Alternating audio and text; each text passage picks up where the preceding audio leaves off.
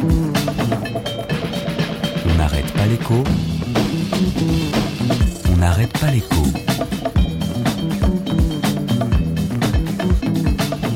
Alexandra Ben Saïd. Comment va Bolloré Vous avez des nouvelles? Plutôt Je ne savais pas s'il va bien ou pas. à l'éthique et les affaires. Le cimentier Lafarge, soupçonné d'avoir financé des terroristes pour préserver son usine en Syrie. Vincent Bolloré, donc, cette semaine, mis en examen, soupçon de corruption pour gagner la gestion de ports en Guinée et au Togo. Les entreprises françaises se permettent-elles là-bas ce qu'elles s'interdiraient ici? Première réponse, ici comme là-bas, s'il s'agit de prendre de vitesse les concurrents, les entreprises se permettent d'abord tout ce qui n'est pas formellement interdit et ensuite tout ce qui n'est pas forcément puni.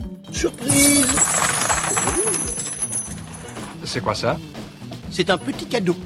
Deuxième remarque, contre la corruption à l'étranger, longtemps la France n'a pas été pressée de poursuivre ces multinationales. La loi qui durcit le ton, c'est la loi Sapin 2 et elle n'a que deux ans. Troisième point, si ça s'améliore donc ici, ça s'aggrave ailleurs. Ça s'aggrave là-bas, en Afrique, les ONG dénoncent l'impunité totale des investisseurs chinois. La solution, elle est donc d'abord là-bas. Elle doit venir des politiques, des lignes rouges qu'ils imposent et de leur ténacité à les faire respecter.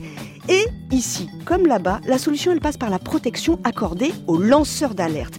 À ce sujet, quand une multinationale, dirigée par un milliardaire, enchaîne les plaintes en diffamation et les procès contre les ONG, contre les journalistes, hmm, c'est déjà un mauvais signe. On n'arrête pas l'écho sur France Inter.